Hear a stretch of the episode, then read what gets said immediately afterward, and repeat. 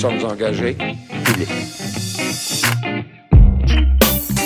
Bienvenue aux engagés publics. Cette semaine, aux engagés publics, on reçoit Clément Laberge. Salut Clément. Salut Denis.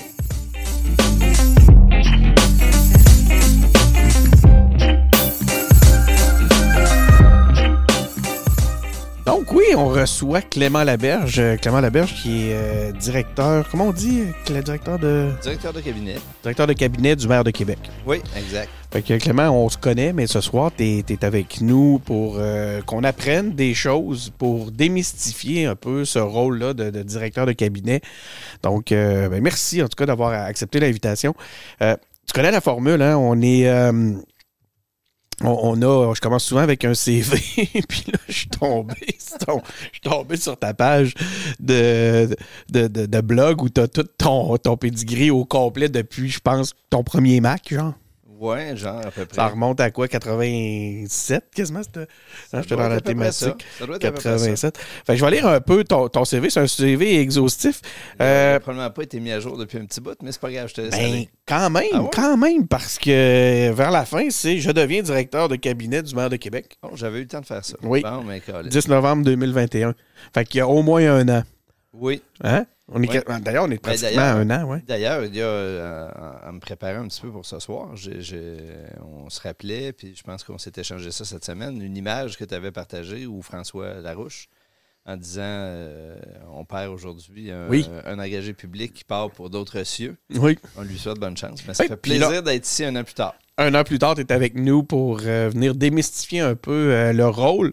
Puis à travers ça, ben on va, on a la chance on de, de, de t'avoir. On va essayer d'aller chercher que- quelques secrets qui de, de l'hôtel de ville. On va Bonne voir chance. si. Oui, c'est ça. On va voir si on a cette chance-là. Donc, euh, je te demandais dans un premier temps, peut-être juste de rapprocher une petite affaire, peut-être élever le, le, le bras Micro. Ouais, comme ça Parfait. Pour être un peu plus aligné avec le micro, être sûr qu'on va chercher le meilleur son possible. Donc, euh, euh, Clément Laberge, euh, ben en fait, c'est ça, hein, je pense que ça confirme t'aimes écrire, ça, on, on peut le dire de- d'emblée. euh, c'est un blogueur prolifique, remolino.qc.ca pour ceux qui, qui sont intéressés à lire, à lire ça. Vous allez voir, il y a, du, il y a beaucoup de stock sur, cette, sur ce blog-là. Membre du club Macintosh dès 1990. Puis, tu sais, pourquoi je le dis, c'est parce que c'est une chose qu'on a en commun. J'ai été aussi membre du club Macintosh, mais on s'est jamais euh, croisé dans le cadre de ces activités-là, ni même sur Synapse. là. En tout cas, j'ai pas de Pas qu'on s'en souvenirs. souvienne, en tout cas. Ouais, c'est ça. Moi, j'ai des souvenirs de Carl-Frédéric Dessel puis toute ta gang, mais j'ai pas, euh, j'ai pas de souvenirs nécessairement de toi dans ce contexte-là. Baccalauréat en enseignement des sciences au secondaire. Oui. Mais Ben, Je savais pas. écoute, euh, ben oui, mais c'est- c'est. Puis ça, ça me suit encore aujourd'hui. La dimension pédagogique est encore bien importante de mon rôle. Ben, on est encore, d'ailleurs, on est ici pour ça euh, ce soir même. 1996, maîtrise. Euh, rester en suspens. Eh oui, je, je Ah oui? participe à autre chose. Je l'ai commencé, je ne l'ai pas terminé. OK. Mais, euh, 1996. de- de- de- de- 1980, oui, encore une fois, 96. euh, enseignant. Donc, tu as été enseignant dans ton, de, ta, de, de ce que tu. la- Deux des ans, sciences? c'était c'était une époque où on ne cherchait pas d'enseignants comme aujourd'hui. Il y avait, on n'avait pas besoin de prof de sciences, aussi invraisemblable que ça puisse avoir l'air, euh, quoi, 25 ans plus tard. Et puis, j'ai enseigné un peu de tout, sauf des sciences. Ah, t'es sérieux? C'était c'était- c'était ça à l'époque. Donc, c'est ton bac en enseignement surtout qui était euh, Ouais, demandé ça, dans ce contexte-là. C'était Ouais, pas ouais, en sciences. Papa de trois enfants. Évidemment, t'es Qui ont maintenant 20, 22, 24. ça va vite, hein? Ben, sinon, je pourrais pas faire le, le boulot que j'ai là. Tout à fait, parce que tu serais trop Mm. occupé. Entrepreneur. Donc là, entrepreneur euh, d'innombrables d'entreprises et euh, intrapreneur, entrepreneur, dépendamment où tu étais, toujours avec beaucoup de, de proactivité. Donc là, moi, ce que j'ai réussi à déceler, là, c'est psst.qc.ca de Marc Opossum avec Mario Asselin, d'ailleurs, qui est Oui. euh, aujourd'hui député de Vanier. Exact. Et même jusqu'à tout dernièrement, A10S, on le dit, on le dit même, hein, Oui, avec, oui, euh, avec euh, Où on s'est recroisés à l'occasion. où on s'est recroisés. Moi, j'ai eu l'occasion de travailler avec Christian. J'ai déjà fait encore des mandats avec Christian, qui est le, le président d'A10S. Créateur du magazine Les Chroniques de l'Infobourg, qui est devenu le magazine L'École branchée. Ça, c'était en 96. On avait fait une grande affiche qui représentait l'époque l'entièreté, la, la- la- la- la somme de tous les sites web éducatifs francophones au monde. Ça rentrait sur une affiche, un poster. Wow. Aujourd'hui, tu aurais Ça- beaucoup ça- de difficultés à rentrer tout ça Ouais, dans, ouais, un- ouais. dans une même affiche. Euh, Ensuite de ça, création du magazine, je l'ai dit, directeur des développements numériques pour Editis à Paris. Trois ans, un grand plaisir, immense plaisir. Découvrir un autre univers, un autre monde du travail, ça a été un apprentissage extraordinaire. Fait que tu as habité à Paris pendant trois ans pour ça? Oui, oui.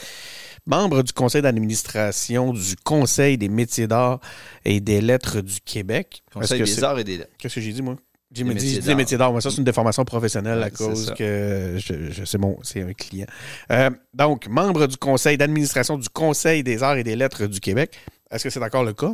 Non, non, non. J'ai fait euh, 4 ans, 5 ans peut-être. Quand même?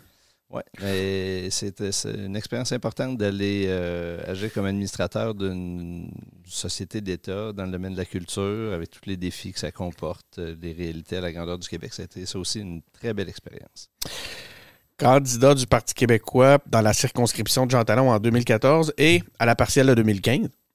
Oui. 10 novembre 2021. C'est des expériences euh, importantes, ça. On va parler tantôt d'implication politique, des formes que ça peut prendre, mais d'avoir vécu l'expérience de c'est quoi être candidat, d'aller de porte en porte, de rencontrer les gens, je pense que c'est une expérience, j'allais dire indispensable pour pouvoir jouer le rôle que je joue aujourd'hui. Ça te permet d'avoir une euh, meilleure compréhension de, de l'état d'esprit et des préoccupations des élus avec qui tu travailles. Exact. Exact. Puis des défis que ça représente d'aller voir les gens, de, les, de, leur parler, de les convaincre, d'aller voir des gens qui sont qui sont pas qui sont pas plus facile. en partant puis c'est ça. Plus facile de les aider quand euh, tu connais la game. Puis la diversité des points de vue puis du fait qu'on se remet très bien de se faire euh, de se faire challenger, pas de problème, ça fait partie de l'équation. Est-ce que tu t'es en train de me dire que tu te serais fait challenger dans le cadre de ton implication au PQ Dans, dans Jean Talon au PQ, oui, oui oui, en 2014, oui, absolument. Des beaux souvenirs. Je pense que les gens entre autres et euh, pas très content qu'on retourne en élection. Hein? Je pense qu'en 2015, ça a quasiment été pire, je pense. Hein? Euh, oui, ça, a été, deux belles expériences. en fait, celle-là, non, c'est ça. C'est celle-là de 2014 qui était la, pire, la, pire, par rapport à ça. Euh, OK, donc on disait 10 euh, novembre 2021, un, là, pratiquement un an. Aujourd'hui, on enregistre, on est le 15. Bon, un an et cinq jours, euh, tu deviens directeur de cabinet du maire de Québec. C'est euh, la, raison principale pour laquelle tu es avec nous ce soir. Ma première question, Clément, c'est pourquoi tu as accepté l'invitation ce soir? C'est une très bonne question parce que euh, moi, c'était pas c'était pas dans les plans. moi, tu l'as mentionné, je travaillais avec euh, Christian Roy chez A16, on faisait des contrats, ça allait bien. On, se rappelle qu'on sortait de deux ans de pandémie. J'avais passé deux ans à travailler de chez nous, en pyjama jusqu'à l'heure du dîner. Tout allait bien. Et puis, euh, mais il reste que j'ai toujours été convaincu de l'importance de la chose politique, faire avancer la société. Puis là, il y avait une campagne électorale qui avait été l'occasion de plein de débats que je trouvais euh, très importants. Il y avait euh, un maire, un nouveau maire qui venait d'être élu, qui, était inspirant, qui avait réussi à regrouper des élus euh, qui avaient des idéaux auxquels j'étais capable de m'associer. Puis là, ben, il manquait un ingrédient à l'équipe, c'était euh, d'avoir quelqu'un pour euh, diriger le cabinet, les interactions entre les élus, le maire, euh, l'administration, les différents partenaires de la ville. Puis ben, quand on me l'a proposé, je n'ai pas, pas, pas réfléchi très longtemps. C'était un défi qui m'intéressait. Tu es obligé de reprendre ma question. Puis c'est le fun. Je suis content que tu aies, aies répondu à la question comment, pourquoi tu es devenu directeur de cabinet. Mais c'était pas ça ma question. Pourquoi tu as accepté l'invitation ce soir. Pas du maire, l'invitation à l'entrevue? Excuse-moi, je me suis mal fait comprendre. Ben non, mais tant mieux, on aurait pris un peu d'avance. Oui. Euh, c'est une bonne question. Je me la suis posée encore ce matin. pourquoi j'ai accepté ça? Pourquoi j'ai accepté ça? Avec la fatigue et euh, la somme de travail qu'on a. Oui. En fait, j'ai accepté parce que je me suis dit que ça faisait un an. Puis je me suis dit que tes questions feraient partie de l'exercice de faire un bilan hmm. personnel de l'exercice la frénésie du quotidien ne nous offre pas beaucoup l'occasion. La semaine passée, on a eu à traverser l'exercice de lire le bilan que les journalistes, euh, les commentateurs faisaient de l'année. Il faut réaliser que ce n'est pas commun, ni pour un maire, ni pour des élus, de se faire évaluer publiquement au grand jour par tout le monde pendant une semaine. Et puis, euh, moi, j'ai beaucoup travaillé avec tout le monde en disant, ben, il faut aussi mettre en perspective, faire votre propre retour sur cette année-là. Puis je me suis dit que l'exercice contribuerait à ça. Donc, c'est un complément à cet exercice-là. Ça a été quoi votre, euh, votre bilan? C'est quoi les grands constats que vous avez tirés de votre exercice de ah la ben, semaine on, est, passée? on, est, on est globalement très, très content de, de l'année. Les, les, défis étaient super nombreux. Euh, on savait tout le monde que euh, c'était pas possible, c'était pas réaliste d'avoir une note parfaite, on le sait. On fait pas, on fait pas ça pour ça. Et puis, mais globalement, devant tous les défis qu'on a eu à relever, on est très euh, serein sur les, les, critiques qui ont été faites. Puis on est, je dirais, impressionné des, euh, des apprentissages qu'on a faits. Puis on se sent mieux équipé faire la deuxième année. C'était pas mal ça l'exercice qu'il fallait faire. Écoute, on va revenir sur tes. Euh, il y a tout évidemment une. Mais, mais tu sais, peut-être oui. un, un, un, mot là-dessus. Le, on avait beaucoup de monde. En fait, on a beaucoup de monde dans l'entourage, autant euh, au cabinet que parmi les élus, qui avait, dont l'expérience politique, il n'y a personne qui est. En fait, il faut rappeler, au lendemain de l'élection, là, on a sept élus sur 22. Six conseillers sur 21. Là, plus le maire. combien? Non. Là, on est 10 euh, sur 21, donc on est toujours minoritaire. Mais dans ces sept-là qu'on avait au lendemain de l'élection, il y en a six qui n'avaient aucune expérience en politique municipale. Mm -hmm. Puis parmi ces gens-là, c'est essentiellement qui, des gens qui avaient une expérience de la politique comme militants. Dans des causes, dans des organismes, dans des organismes sociaux, c'est des gens qui avaient été plutôt dans des positions d'opposition, dans des positions de revendication. Puis là, du jour au lendemain, se retrouver en situation d'exercer le pouvoir et de réaliser que c'est une autre posture complètement. Ça fait partie des défis de l'année. Quand tu, quand tu demandes c'est quoi votre bilan, je pense que un des bons points, c'est qu'on a réussi ce changement de posture-là progressivement de des gens qui étaient en position de revendiquer, de demander, etc., ouais. à des gens qui doivent faire tous les arbitrages, les dilemmes, euh, régler des, des, des, paradoxes, négocier entre eux, puis choisir, puis trancher, puis après ça, vivre avec la critique. C'est un changement de posture qui, psychologiquement, est pas banal du tout. Mm -hmm. Je pense qu'on a plutôt bien réussi à le faire. C'est une question d'ailleurs que j'ai intégrée souvent à mes, euh, à mes questions quand je faisais des entrevues avec des, des nouveaux élus, à savoir qu'est-ce que ça l'avait, euh, qu'est-ce que ça leur avait amené comme réflexion, puis c'était quoi les, les, grands constats qu'ils tiraient, puis les changements qu'ils avaient aperçus qui avaient perçu dans leur façon de militer. Parce que passer d'un militant à un décideur, malgré que là, vous êtes quand même euh, minoritaire, mais écoute, ça, ça, d'ailleurs, là, je pose une question à l'autre, mais c'est pas. Parce que tous les sujets m'intéressent, mais ça paraît pas que vous êtes minoritaire. Quand un gouvernement, d'habitude, est minoritaire, on dirait que ça occupe toute beaucoup d'espace, en tout cas, peut-être trop. Puis on pense à Bruno Marchand, on pense à, tout, son, tout votre groupe, puis quand est-ce qu'on a reparlé de ça? Tu, tu, viens de me le rappeler, puis j'ai été moi-même surpris quand tu as dit on est 10, on est encore minoritaire. Je fais, hey. ça, mais ça, ça, ça, pour moi, c'est un des bouts les plus satisfaisants de la dernière ouais. année. Je l'ai partagé avec quelques-uns cette semaine. C'est quand on est arrivé, on était 7 sur 21. Sur, euh, en fait, 7 sur 22. Puis les premiers textes, c'est comment, euh, comment l'équipe de Bruno Marchand va réussir à, à faire fonctionner l'hôtel de ville. Euh, depuis ce temps-là, on a eu quoi, 25 euh, conseils municipaux. Chaque fois, on a euh, quoi, une centaine de décisions. Ça fait à peu près 2500 décisions qui ont été adoptées en conseil de ville. On a perdu un vote. Puis, tout ça, c'est fait parce qu'on prend du temps, on consulte, on a essayé d'aborder les choses différemment, parce que les oppositions, il faut leur donner le mérite aussi, ont voulu que ça fonctionne. Puis on se, on, on se, parle beaucoup, on travaille, on négocie. Ça paraît pas toujours. C'est comme à l'Assemblée nationale. D'ailleurs, le, le, le, travail de fond n'est pas très visible, mais il n'est pas moins réel. Mm -hmm. Mais au bout du compte, que dans les bilans de l'année, presque tous les commentateurs ont même pas mentionné qu'on avait fait un an comme minoritaire et que ça avait fonctionné très bien. Moi, j'ai trouvé que c'était en soi euh, une réussite. Une réussite, puis que les Attends. critiques qui suivaient étaient un peu des critiques de luxe au sens où c'est parce qu'on a bien réussi la base sur laquelle on était obligé de réussir.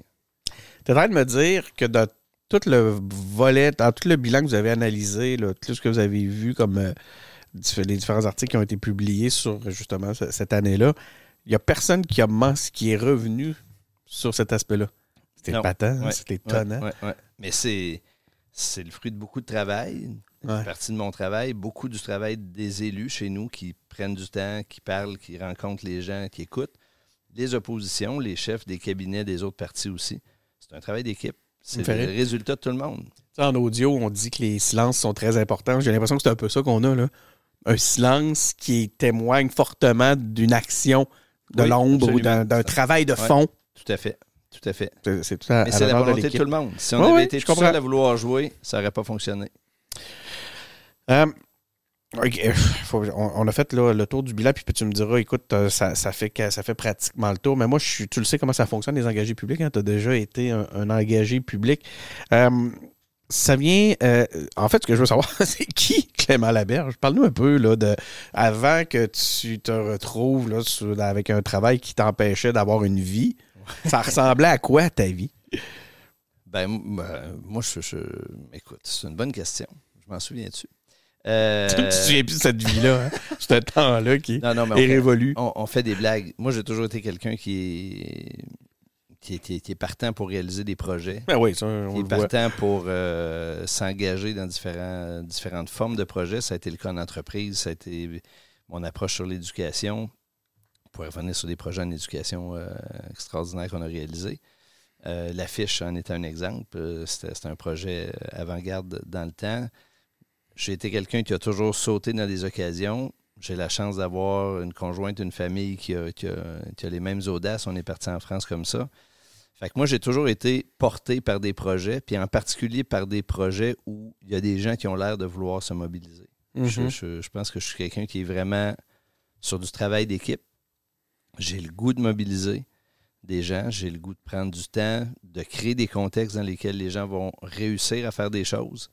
Ça a été, ça a été mon approche comme, euh, comme consultant aussi. Puis c'est de cette façon-là que j'aborde aussi le, le- le rôle dans lequel je suis. Fait que même dans, dans- dans mes loisirs, dans mes, dans mes activités, ça a toujours été ça.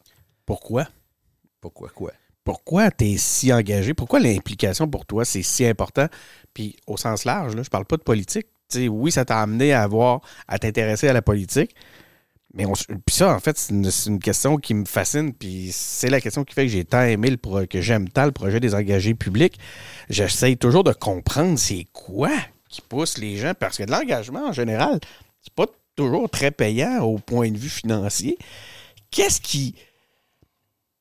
Qu'est-ce qui, te, qu'est-ce qui te pousse comme ça à être. Parce que c'est, c'est fou, quand on regarde ton CV, là, c'est, c'est- c'est vraiment une chose qui saute aux yeux. Tu es quelqu'un d'énormément impliqué, très engagé. Ça te vient de où, ce désir-là de, de, de- de faire avancer les choses, de, d'amener ton.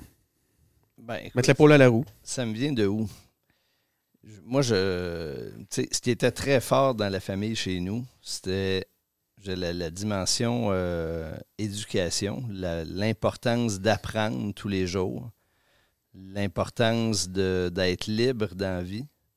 Ben, je pense que ça passe par le rapport que tu as avec la société dans laquelle tu es. Puis quand tu aides des gens à eux-mêmes apprendre un peu tous les jours, à travailler ensemble, c'est une façon de devenir libre, puis d'aider des gens à devenir libres. Puis moi, je, écoute, c'est dans ça que je trouve euh, que je trouve mon fun. C'est quoi la liberté? Ben, je pense que la liberté, c'est, d'être capable de, de- de faire des choix, de les assumer, de. Pff, Écoute, c'est quoi la liberté? C'est une question, que j'aurais pu poser à Sol Zanetti. Il m'aurait Ouais, sorti le, ben, la liberté, pour moi, c'est, multiforme. C'est, ta capacité à toi de faire des choix dans la vie, puis c'est la capacité comme groupe de faire des choix, puis de s'avancer dans, dans une direction. Ça- Est-ce que ça se pourrait, être- ça- est-ce que ça se pourrait qu'il y ait une notion justement de se donner les outils? Pour être. La liberté, ça vient aussi avec la capacité à prendre les leviers pour agir, puis prendre justement, comme tu dis, avoir cette, cette liberté-là de, de, de Ben, d'abord, la liberté, c'est pas quelque chose que tu as. C'est quelque chose vers quoi que tu marches. Oui, puis vers quoi tu, tu vas toujours. C'est toujours à réinventer. Le contexte change autour de toi. Ça fait que euh, tu, tu- tu passes à travers des, des- des objectifs, tu travailles avec des gens, tu découvres des nouvelles facettes de, de la liberté, puis tu réalises en général, puis là, peut-être ça rejoint la question de, de pourquoi l'engagement, c'est que tu peux pas être libre tout seul dans ton coin. Tu es libre quand tu travailles avec des gens, puis que tu acquiers des capacités de changer ton environnement, puis de te faire un chemin. Puis de... Donc, ça se passerait au collectif. Ouais, moi, je, je pense. les, les, euh, en lisant tous tes trucs, je, suis, euh, je tombe souvent sur des références de, sur le frère Marie-Victorin. Qu'est-ce, qu'est-ce qui se passe avec le, le frère Marie-Victorin et Clément Laberge? Est-ce que c'est, un, c'est une inspiration pour toi? Explique-moi un peu d'où te vient ton, ton amour pour le frère Marie-Victorin. Ben, le frère Marie-Victorin, pour moi, c'est un des, des grands fondateurs du, du Québec moderne. Euh, c'était un religieux dans une époque qui était religieuse, mais c'était un esprit libre qui, qui, qui croyait dans, dans, l'éducation comme un moyen d'émancipation de la société québécoise, qui a fondé euh, qui a fondé des grandes institutions comme le, Jardin botanique de Montréal, qui a, qui a créé des mouvements éducatifs extraordinaires comme les cercles des jeunes naturalistes qui ont regroupé des centaines de milliers de jeunes à la découverte des, sciences à travers l'exploration de la, flore du Québec. Puis je pense qu'aujourd'hui, on, on, on sous-estime encore l'importance que cet homme-là a eue dans la découverte des sciences, dans l'importance pour les Québécois d'apprivoiser les sciences puis de se donner des institutions pour apprendre, puis éduquer de plus en plus de gens pour être de plus en plus libre et être capable d'être reconnu un peu, un peu partout comme, euh, comme nation. Donc encore dans tes... Moi, l'éducation, la science, l'éducation. L'éducation, liberté. Exactement. Ça fait qu'il était dans ça. Je, je pense qu'on on continue à devoir être inspiré par ça. Euh, tu as été sélectionné parmi les 12 visionnaires invités dans le cadre de Québec Affaires en deux, euh, Québec Affaires 2025. Tu n'as pas été invité ouais, en 2025, c'est ça. Ouais, là, euh, je me souviens pas C'est vrai, je me souvenais plus que c'était 2025. Ça veut dire que ça devait être en 2005. Donc c'était une vision 20 ans 20 plus tard. Ouais. Moi, j'ai, ma question est la suivante, puis je disais ça, puis je riais, mais là, en plus, tu es en position de en, en, position de pouvoir agir un peu, puis je me demandais, quand tu retournes, on, tu, faisais des, tu parlais de bilan tantôt, on va, on va Ouais. faire un bilan Ouais, 20 ouais, ans en arrière.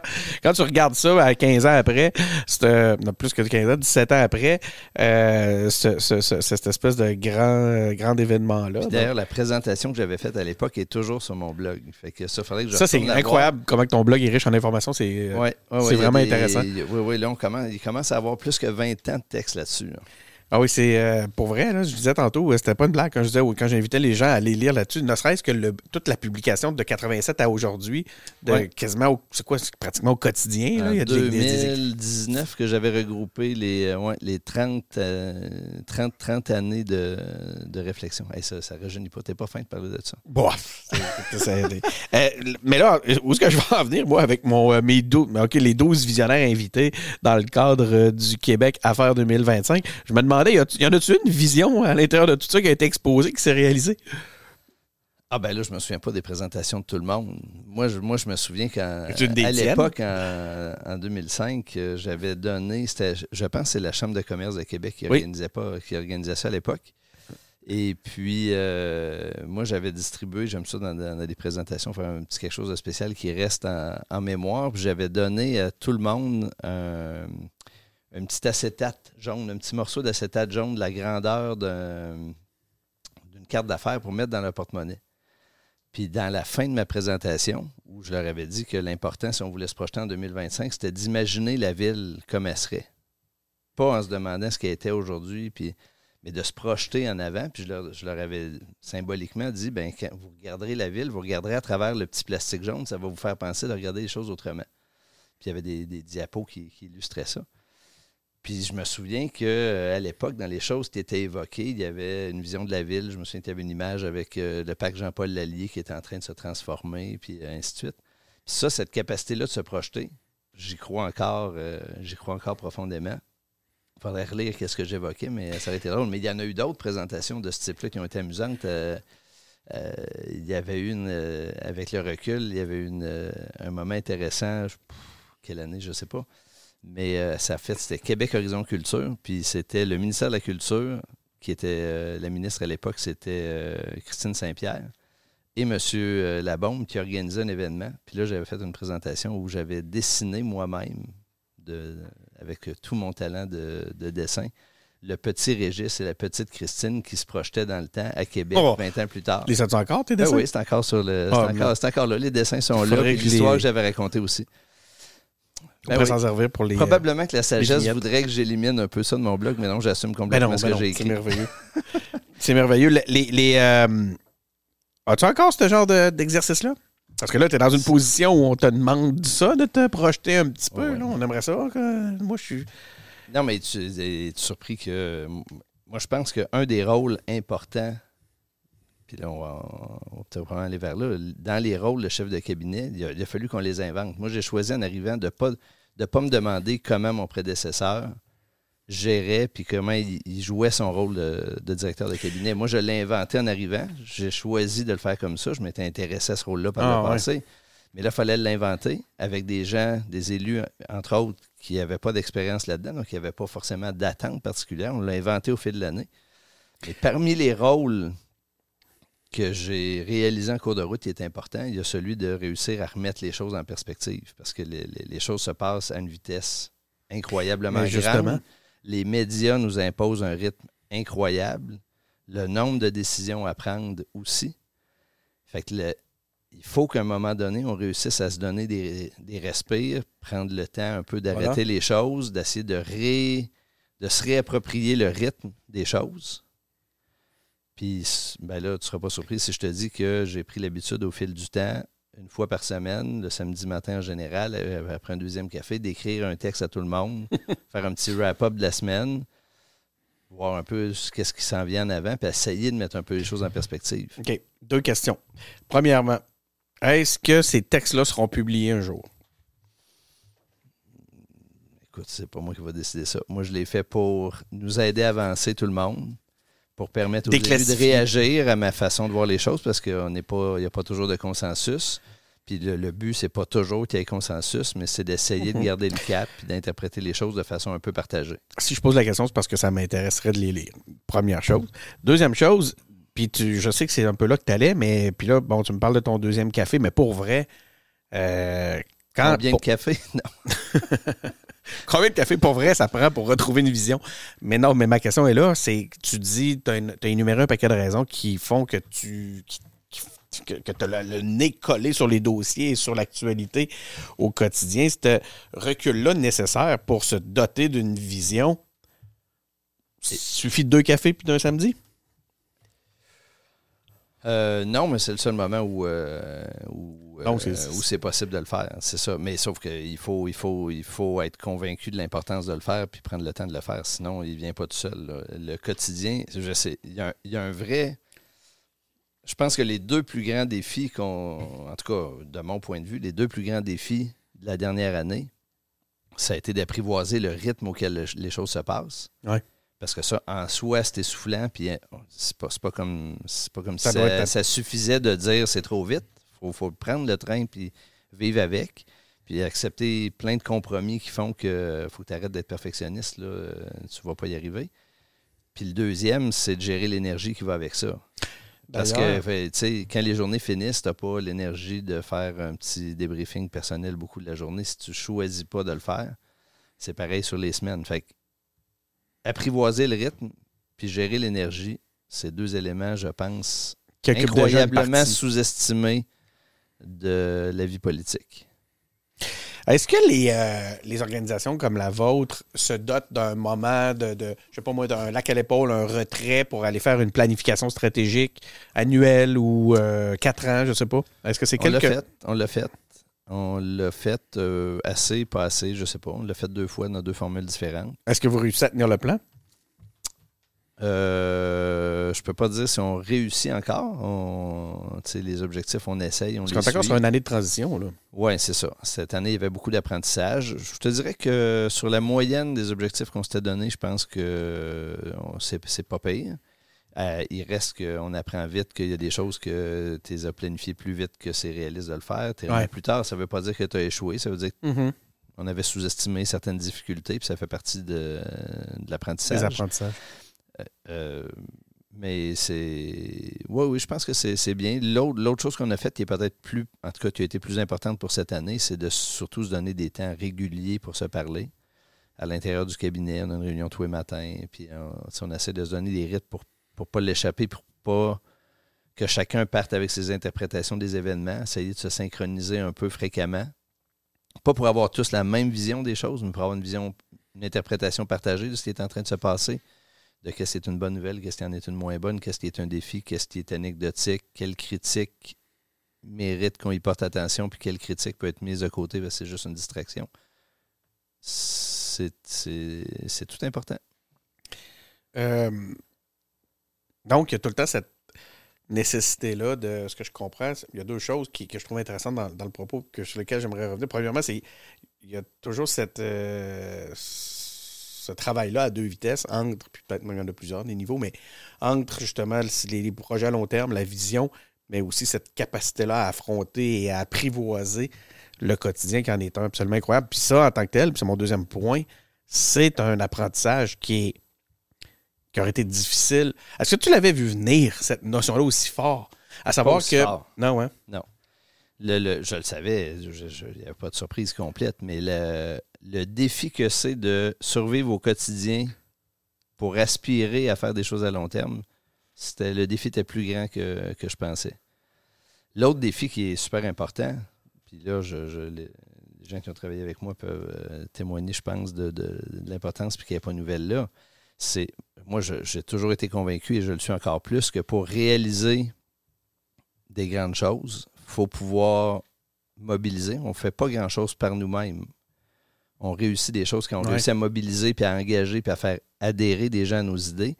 Puis la condition pour que cette magie-là se passe, c'est qu'on ait du plaisir à le faire.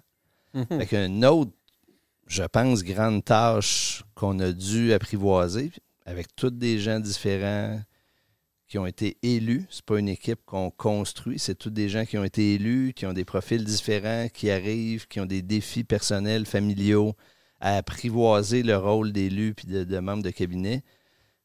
Ben, s'assurer que tout ça se passe dans le plaisir, qu'on ait du fun, qu'on entende rire sur, le, sur, l'étage de l'hôtel de ville. Parce que le rire, c'est une des façons de communiquer avec les gens, puis de, de faire adhérer, puis que les gens voient qu'on a du plaisir. Ça aussi, c'est un défi à travers le quotidien fou dans lequel on est. Il faut prendre des temps, il faut réclamer des temps. C'est ça. ça, ça, ça, aussi, c'est un rôle qui est important. Il y a souvent des gens qui, qui, s'étonnent quand ils arrivent à l'hôtel de ville en disant Ouais, mais d'habitude, un cabinet politique et tout, c'est tendu, il y a de l'autorité, il y a des tensions. en tout cas, on a mis beaucoup d'énergie à ce que ce soit pas le cas? Hein? Je pense que c'est une question de valeur puis de conviction que ça fait mm. partie des ingrédients à réunir si on veut opérer des grandes transformations. Est-ce que comme parti force minoritaire élue, euh, vous, auriez les, vous auriez eu un bilan aussi satisfaisant si ça n'avait pas été fait dans le plaisir?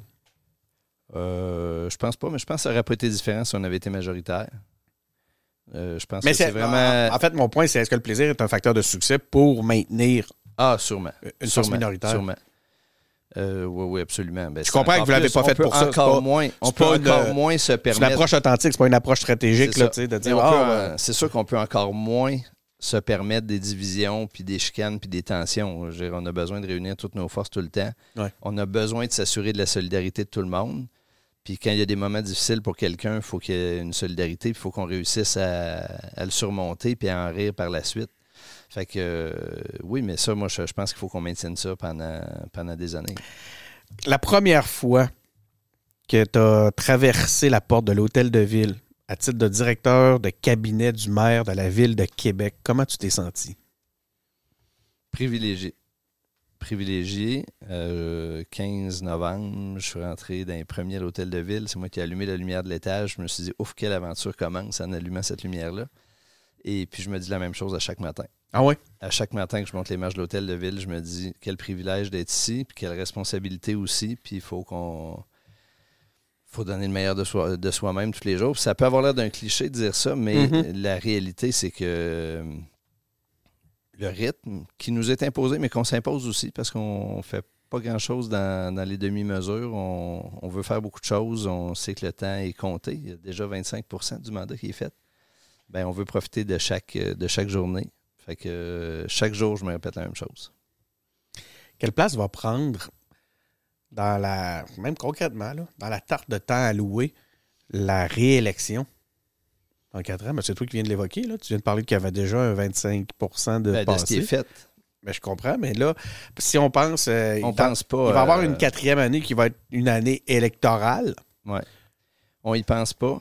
le maire nous rappelle sans arrêt qu'il souhaite qu'on en parle, mais pas qu'on n'en parle pas, qu'on n'y pense pas. Non, je sais pas. Puis il répète, il y a plein de gens qui pensent que c'est euh, de la com, que c'est une stratégie, que c'est une marque qu'on veut se donner. C'est sincère dans nos, dans nos démarches. On ne veut pas commencer à calculer ce qu'on fait en se demandant quel impact ça va avoir la quatrième année. Ça fait que euh, on avance, on avance. On ne veut pas que ça, ça nous détourne on sait qu'il y a énormément de gestes courageux qui sont à poser. Euh, cette année, on a appris nos dossiers, on a appris comment travailler ensemble, comment travailler avec euh, les autres élus. On parle toujours d'opposition, mais euh, c'est un peu le, jeu politique qui veut que ce soit comme ça. Mais il y a quand même 22 élus au conseil municipal qui veulent faire avancer la ville, puis que sur allez, 90% des sujets sont globalement assez d'accord. Fait que moi, je, suis convaincu qu'on travaille à 22 personnes à faire avancer la ville, puis parfois on a des accords ou des désaccords plus marqués. Mais on veut pouvoir faire ça le plus longtemps possible jusqu'à l'élection. Un jour, le jeu électoral va nous rattraper.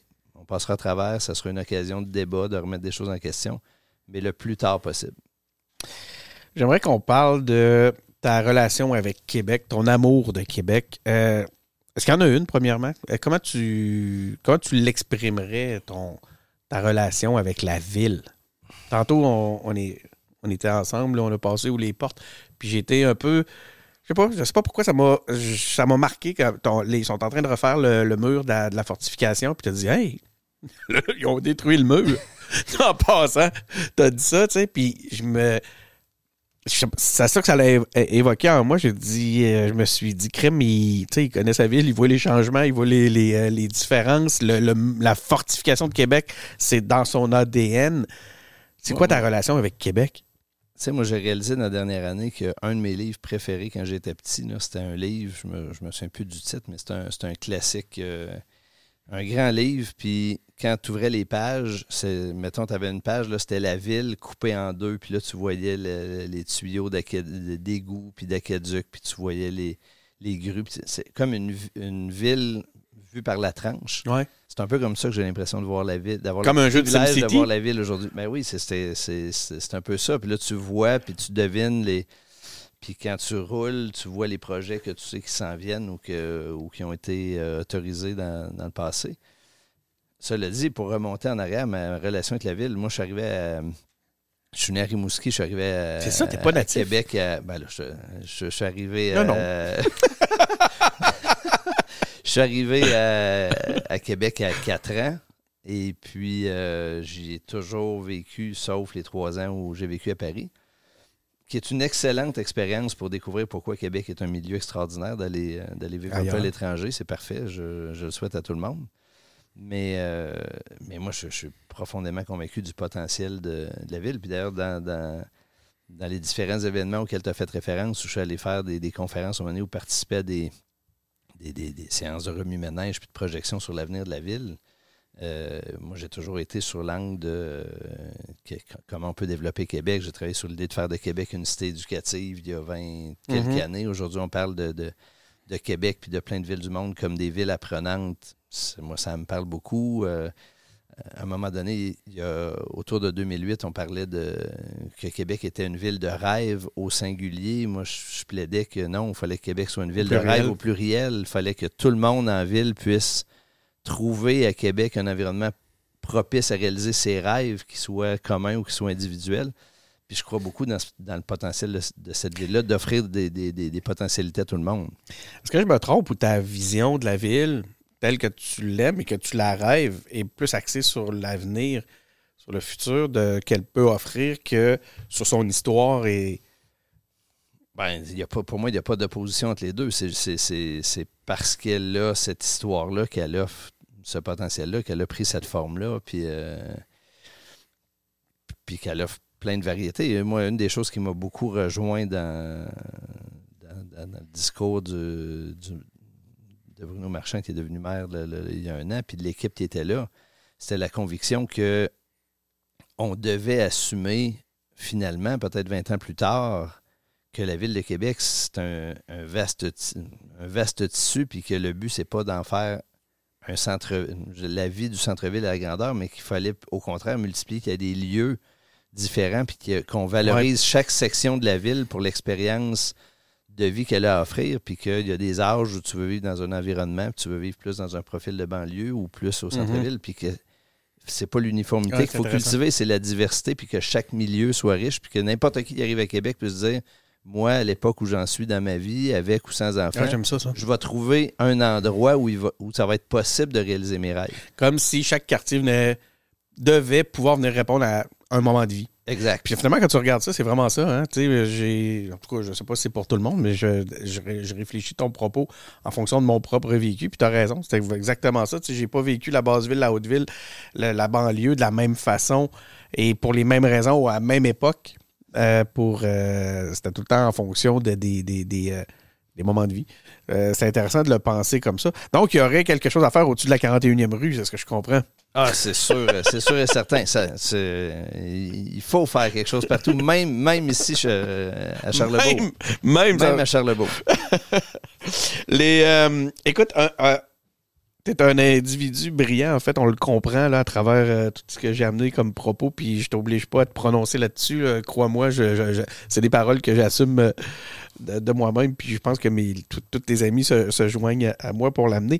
Mais qu'est-ce qui fait qu'un individu brillant comme toi, appelé justement à briller euh, dans, au firmament mondial, hein? t'aurais pu, ben oui, ben oui, euh, a choisi de rester à Québec puis de vivre en français. Pourquoi t'es pas à Los Angeles, t'es pas en Californie, à Cupertino, je sais pas moi, Moi, je, je vois pas d'endroit où je serais plus libre qu'ici. On va revenir à ça. On revient à la liberté?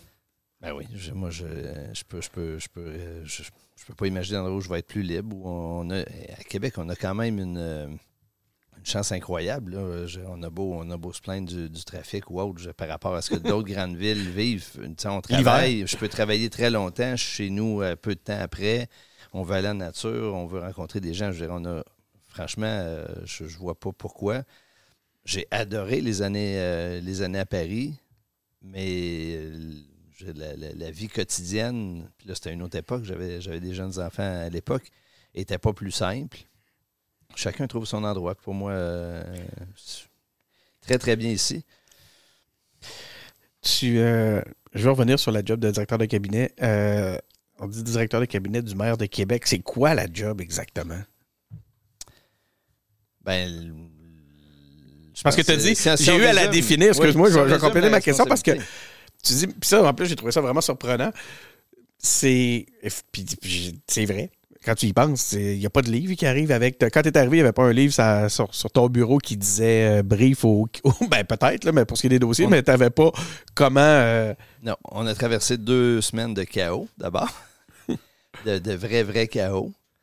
Et puis après ça, il y a des. Euh, les choses se sont organisées un peu. Il y a des gens qui nous ont aidés. Il y a des des gens d'expérience qui sont revenus euh, parce qu'ils ont vu qu'on avait, on avait du plaisir, qui sont revenus prêter main forte, qui ont structuré un petit peu les affaires. Puis après ça, on a apprivoisé un peu, on a essayé de, définir ce qu'on avait besoin, mais il y a eu plein, plein de choses à apprivoiser dans nos relations avec, avec le cabinet, avec les élus, avec l'administration municipale. Puis je pense qu'on n'a pas fini de définir ce rôle-là. Ben, Moi, j'apprends encore un peu tous les jours. Cette semaine encore, j'ai appris des façons, des rôles qui étaient attendus de moi que j'aurais pas osé faire il y a six mois, puis que j'ai. Bon, mais regarde, allons-y dans cet angle-là. Ma question, ça aurait dû être justement par rapport à ça. C'est pas c'est quoi la job de directeur de cabinet, c'est quoi la job de directeur de cabinet que tu as modelé? Ben, moi, la, façon de le résumer le plus simple, c'est. Euh, mon rôle, c'est de s'assurer que tout le monde dans l'entourage du maire a une vision commune, partagée d'où on s'en va, puis que on travaille ensemble à faire avancer les choses sur le, leadership du maire. Fait que des fois, on s'engage dans une voie, tout le monde est consensuel. Le rôle, c'est de souffler dans la voile pour qu'on y aille plus vite. Des fois, l'adhésion, même au sein de l'équipe, n'est pas immédiate. C'est de travailler à ce que la cohésion apparaisse, prenne forme, qu'on soit capable d'avancer. Des fois, c'est de régler des, différends. Puis après ça, ben, c'est réunir les conditions pour qu'on réussisse à mobiliser plus large que nos seules ressources à nous autres, parce que c'est pas à 7 élus ou à 10 élus ou même les 22 élus ensemble qu'on va pouvoir faire quoi que ce soit si on n'est pas capable de mobiliser les citoyens pour avancer.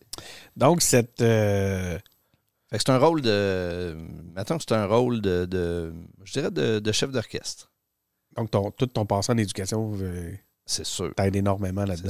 Ça ressemble à quoi une journée? Maintenant, là, on va plonger. Là. Si tu avais à me donner une journée type, est-ce que ça existe, premièrement? Y a-tu? Ça existe une journée type dans la vie du, du- du chef de cabinet? Euh, et si oui, ben ça ressemble à quoi? Ben, une journée type. Tu marches ta ville, toi, premièrement. Hein? Ouais, ben, moi, je, je covoiture puis je marche. Ouais. Quand il fait beau, j'imagine. Ouais, c'est ça. Je, ben, écoute, le, le réveil très tôt, euh, revue de presse. On parle de quoi? 5 heures. Ouais. Sois précis. Donne-nous un parcours. Ouais, ouais, là. 5 heures, lecture des journaux, euh, survol un petit peu de ce qui s'est passé, des courriels. Les journaux, ça se fait par- avec une tablette ou ça se fait Ouais, en papier? Oui, tablette, téléphone, OK. selon le temps que ça prend pour sortir du lit.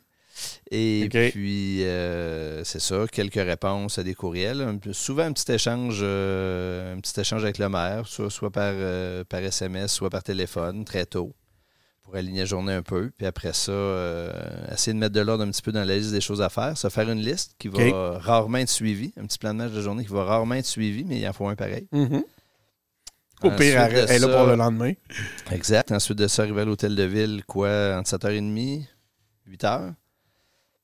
Toujours une réunion avec euh, l'équipe de direction du cabinet à 8h10. Là, t'as déjeuné. T'as Oui. déjeuné au resto, t'as déjeuné à la maison? Non, à la maison. À maison? Ouais. Après ça, cabinet, euh, l'équipe du cabinet vers 8h30. Puis après Tout le monde on est là. Les élus sont tous là. Le cabinet seulement, euh, tous les matins, c'est seulement euh, la direction du cabinet à 8h10 avec le maire. Puis après ça, le cabinet en entier. OK, Le que. caucus, non, c'est ça. Le caucus. Fais-nous la distinction pour. Ben, le cabinet, c'est vraiment l'équipe l'équipe immédiate là, de, du cabinet du maire. Donc là, c'est des gens qui sont engagés pour travailler avec les élus, avec je le maire, avec moi pour euh, encadrer tout ça. Qui font les relais avec l'administration, qui participent avec les élus aux réunions. C'est tout, si on veut, l'équipe de soutien de, de- de l'ensemble du maire et de l'ensemble des élus. Donc ça, eux autres, chaque, chaque jour, une réunion pour partir la journée. Reef. Oui, c'est sûr qu'on fait la même lecture de ce qu'il y a dans, dans les grands événements de, de la journée, les articles de journaux, qu'est-ce qui est important, Qui qui qui l'est parle pas. le plus dans un atelier comme ça? Ben, c'est moi qui donne le ton, puis après ça, on fait un tour de table. T'écoutes. C'est c'est- un mélange des deux. Mais l'objectif, c'est surtout de s'assurer qu'on part la journée, tout le monde avec la, même état d'esprit, puis le, le- le- le même rapport avec ce qui se passe dans la journée. On révise, ça va être quoi les, les annonces de la journée, les annonces des prochains jours. Puis après ça, on part dans une série de réunions. Euh, il va en avoir plusieurs, puis ça va être euh, entrecoupé de plusieurs imprévus, des appels, des interventions. Moi, j'interviens surtout quand il y a des, choses un peu à démêler, des décisions à valider. Euh, quand des questions devraient être posées au maire, mais qui n'est pas disponible maintenant, c'est moi qui va, qui va les prendre pour les, les répéter plus tard. Puis là, on va rouler comme ça jusqu'à 6 heures. Puis 18 heures. 18 heures. il y a pas de dîner 18 là-dedans. ah, c'est assez rare. Ah ouais, hein? C'est assez rare. Ou ça va être un lunch à mon bureau. OK. Mais c'est assez rare que je sors. Moi, normalement, là, 7h30, je rentre à l'hôtel de ville, j'en ressors à 7h30. Est-ce qu'il y a beaucoup de monde qui cherche à te, à, à te parler, genre des, des, des- lobbyistes, des, des gens d'affaires, des, des, des, des rêveurs, qui ont, des gens qui ont, qui ont des projets, qui, qui se disent Hey, si j'en parle au chef de cabinet, euh, j'imagine qu'il y a tout un aspect légal. Là. C'est pas, tu comprends que c'est pas là que je veux aller, mais euh, quand même, est-ce que c'est un travail qui te demande à rencontrer beaucoup de monde? Euh, ben, je pense que ça va évoluer au fil des quatre ans. Cette année, on, on s'est plus concentré sur, Ouais. euh, sur, nous, ben, sur nous-mêmes, c'est-à-dire sur bâtir des, des bases fortes dans l'équipe, euh, établir des contacts avec des acteurs clés de la région. Fait qu'on a été moins en réponse à des sollicitations. Il y en a eu, il y a des rencontres. Effectivement, c'est encadré par le, le- la loi sur le lobbying. Puis ça, tout, tout le monde est formé là-dessus. Puis des fois, il y en a des rencontres qui sont auprès des élus. Puis il y a des membres du cabinet qui y vont. Tout ça se fait selon les règles de l'art. Mais c'est pas ce qui me ce qui m'accapare le plus. Je- ça risque d'évoluer au fil des ans, c'est correct, mais cette année, c'était pas ça euh, l'angle principal. Donc, 18 heures. On s'en va 18 jusqu'à heures 18 avec, heures avec comme un peu, ça. Avec un peu de chance, euh, à partir de 18 heures, ça ralentit un peu. Puis là, je peux plus mettre de l'ordre dans mes affaires. Reprendre ma liste du matin. Voir euh, Qu'est-ce que tu où j'en suis, qu'est-ce que je reporte, qu'est-ce qui s'est réglé sans moi, puis qu'est-ce qu'il faut absolument que je règle là. Puis vers 7h30, des fois un petit ouais. peu avant, des fois un petit peu Les après. dernières urgences entre, entre Là, 18 je heures et ferme. 19 heures. C'est ça. Là, je ferme, puis je retourne à la maison. puis euh, je vais refaire souvent une petite demi-heure, trois quarts d'heure avant, avant d'aller se coucher, mais après ça, ça tombe assez vite, puis après ça, on recommence le lendemain. Quand tu dis ça tombe assez vite, c'est toi au combat. Oui, c'est ça, c'est ça. Fait que là, c'est juste, juste de répondre à quelques affaires, finir deux, trois appels, puis après ça, ça, ça se termine. Mais sans, sans, sans blague, chaque jour, ça se termine, puis je dis, Ouh, quel, euh, quel rythme aujourd'hui encore. Mais, Comment, comment on fait pour j'ai le sourire pour toujours. J'ai le sourire Ouais. toujours, toujours, toujours. Est-ce que. Puis là, je veux dire, j'hésite un petit, je veux dire, je veux pas. Si tu, si je suis trop intrusif, tu me le dis, mais c'est parce que t'es pas tout seul là-dedans. C'est un- c'est un- c'est une game qui joue en famille aussi. Là, là bon, tes enfants sont grands et Ouais, les enfants sont ils ont autre chose à, à faire que, que, que- que- Ben, ma conjointe s'inquiéter de, de toi, mais euh, ta conjointe qui est là, qui est présente, qui euh, Ben, a accès à toi Ouais. quelques heures. Non, non, mais ma conjointe a aussi un boulot euh, exigeant. Puis on a la chance qu'on covoiture matin et soir. Fait que quand. Puis quand je dis ça, c'est pas parce que c'est les moments privilégiés dans l'auto entre chez nous. Puis. euh, non, c'est plus que ça nous permet le matin de se parler de notre journée qui s'en vient. Puis Ouais. au retour de débriefer la journée. Puis quand on arrive à la maison, on est dans d'autres choses. Puis on peut. Euh, on peut souper, puis on peut euh, faire autre chose. Puis la fin de semaine, on, on essaye de, de rester un petit peu plus en dehors de ça. Sauf le C'est un samedi. défi. Ah, le samedi, le matin, il faut faire le bilan Tu de la semaine. pas de recul. C'est ça. Mais, mais le, le privilège de tout ça, puis est le vrai carburant, c'est la chance de, de travailler sur des dossiers qu'on est convaincu qui vont faire une différence pour beaucoup de monde dans la ville. Puis c'est de le faire avec un Donc- groupe d'élus extraordinaire. Ton Ça, amour pour l'engagement, ton désir de c'est que moi, je, moi euh, globalement, je fais très peu de choses dans, dans ça. Je coordonne, je, je minimise pas le rôle. Mais la réalité, c'est que euh, c'est ce groupe d'élus-là, c'est. c'est... Là pour rendre ça fluide pour eux. Oui, puis l'objectif, c'est qu'eux autres puissent faire leur travail. Puis là, on a euh, quoi? euh, cinq. euh, on est-tu rendu à six? non, c'est ça. Cinq, cinq hommes, cinq femmes qui sont là, puis qui travaillent tous les jours, qui, qui, qui, qui, ont une détermination extraordinaire, une aisance fantastique, qui, qui vont au front, qui, qui, dans plusieurs cas, ont des jeunes enfants, puis, puis composent avec ça. C'est tous des gens extraordinairement inspirants. Je peux pas arriver chez nous le soir puis, Ouais. puis pas m'émerveiller de la chance de, de, de, de coordonner tout ce beau monde-là. Tu, tu dois sentir une responsabilité envers eux aussi. C'est sûr. Parce que tout le monde, c'est une équipe où ce que tout le monde se donne à 100% Oui, mais ça, ça marche. Pour que tout le monde se donne à 100% il faut que tout le monde sache que tout le monde est solidaire puis Ouais. se donne à 100% Puis ça veut pas dire que c'est toujours magique. Là. Et tout le monde a vécu à une période difficile dans la dernière année. Tu euh, Mais tout le monde s'en est remis parce que les autres étaient là. as donné. euh, tu donnes un peu ta recette. C'est généreux, c'est candide, peut-être. Je le. Qu'est-ce qu'un ancien directeur de cabinet qui est en train d'écouter le balado pense en t'entendant? euh, Probablement qu'ils pensent que je pourrais pas faire ça comme ça quatre ans. Écoute, je,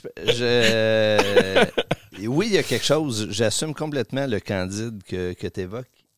Je, Ça fait-tu partie des valeurs qu'on énonçait tantôt, d'ailleurs? ben moi, je pense pas que. Moi, moi, je, moi, je pourrais pas le faire autrement.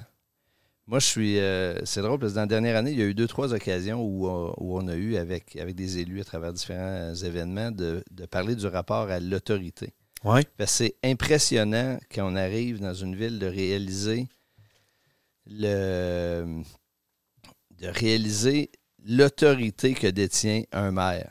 C'est, j'ai, jamais vu ça. C'est, un maire dans une ville, c'est, perçu un peu comme euh, un, un roi dans son royaume. C'est pas nécessairement le souhait du maire, mais le, le système est Les fait. gens c'est le à. le premier magistrat. Puis normalement, ça descend comme ça dans, euh, dans la machine. Puis je- ça, nous- ça nous a questionné beaucoup. Parce que nous autres, on, comme équipe, on fait le souhait que ce soit moins comme ça. On Ouais. essaye que les élus soient plus visibles, soient plus, euh, plus exposés, que les, les gens les, les, les voient davantage, qu'ils aient un rôle plus actif. Puis c'est une bataille de tous les jours. Dans tout ça, moi, le- le- les questionnements que ça m'a amené, c'est, le, puis ça a pris du temps, plusieurs mois, à réaliser l'autorité qu'un chef, qu'un directeur de cabinet a. Parce que moi, je ne suis pas, quelqu'un de très autoritaire. Mais ça a amené des réflexions sur c'est quoi l'autorité. Mon autorité, C'est quoi la pratique elle de vient de l'autorité? où? Puis, puis moi, c'est clair, clair, Mais après attends, un an. dis- Mais pour moi, c'est juste pour finir là-dessus. Oui, Ce qui est clair, Ben, clair pour moi, c'est que l'autorité que j'ai comme directeur de cabinet, pour moi, elle vient, ma légitimité, elle vient des gens auprès de qui j'exerce mon rôle. Si les élus auprès de qui j'exerce mon rôle ne me reconnaissent pas la légitimité de jouer mon rôle, je peux pas le faire. Il faut qu'il adhère. faut qu'il y ait une Ben, adhésion. qu'il faut qu'ils me reconnaissent la responsabilité puis le droit de jouer mon rôle avec eux autres. Puis, alors que je pense que la majorité, je peux me tromper, la majorité des chefs de cabinet ou euh, le chef de cabinet imaginaire que, tu- que tu me dis qui m'écoute, je pense, dirait non, non, l'autorité, elle, elle devient du maire. Elle s'impose. descend, elle s'impose. Moi, je pense pas. Moi, c'est pas comme ça que je veux le faire. Moi, je- mon autorité, elle me vient des gens auprès de qui j'exerce mon rôle, elle me vient pas euh, du maire. On avait déjà eu. Évidemment, je pourrais pas la faire si le maire ne me l'accordait pas, mais c'est pas suffisant que Non, le maire me l'accorde. Fait que ça pas, il suffit pas d'avoir une voix grave, bien modulée, un peu comme Dieu qui. Non, puis encore fois, moins parle. de donner un coup de poing sur la table puis de claquer à la porte. Mais je- on caricature. Non, non, Mais mais je- probablement que ça peut se faire comme ça aussi. probablement que ça s'est déjà fait comme ça aussi. Ouais, mais moi, j'espère que le jour où j'en viendrai à exercer mon rôle de cette façon-là, quelqu'un me tapera sur l'épaule me dire T'étais mieux dans d'autres choses. Je veux juste, euh, petite anecdote, là, c'est que j'étais allé chercher de la bière pendant qu'on. Je te posais une- pendant que tu répondais à la question, puis en fait, je pensais que c'était de la bière. C'est un cocktail artisanal à la vodka. Fait qu'on a vraiment sur ceux qui sont à la vidéo, vous l'avez vu, ma face, là. J'étais sûr que je prenais une gorgée de bière. Je me suis demandé c'était quoi en tabarnouche. Mais c'est bon. Santé. Quand tu penses pas que c'est de la bière. Mais, euh, mais c'est, c'est- c'est- ça a été une dimension intéressante de la dernière année, euh, ces questionnements-là sur Ouais. euh, quelle autorité. Puis, puis à un moment, quand tu es détenteur d'une autorité, tu as aussi la responsabilité de l'exercer. Fait que, à un moment donné, il faut, faut que tu tranches, puis tu apprennes la décision, puis tu avances. C'est ça, il y a une responsabilité aussi là-dedans. L'idée, c'est pas, pas, un- pas un des. euh, Tu peux pas te défausser sur les autres. C'est, Puis- ultimement, tu as une responsabilité à tenir. Exact. C'est ça. Tu peux pas euh, être absent, puis tu peux pas l'ignorer, ou tu peux pas. C'est une façon différente de l'opérer, tout Mais, simplement. mais ça, ça amène à, à un autre des défis qui a été fascinant dans l'année, à apprivoiser comme équipe. Autant pour, mais à plus forte raison pour les élus, c'est elles ont tous et ils ont tous eu des occasions de réaliser que là où ils pouvaient penser qu'il y avait une position facile à tenir dans un dossier, que c'était plus compliqué que ça. Ouais. Une fois que tu prends en considération euh, tous les tenants et les aboutissants, puis qu'à la fin, ben, il faut que tu en prennes une décision. Elle ne pourra pas plaire à tout le monde. Comment tu fais pour vivre avec ça, puis pour l'exprimer? Là, on est beaucoup sur l'idée que une des pistes, c'est de traiter les gens avec intelligence, puis d'expliquer les choix qu'on avait. D'expliquer qu'on aurait pu faire A, qu'on aurait pu faire B, qu'on aurait pu faire C.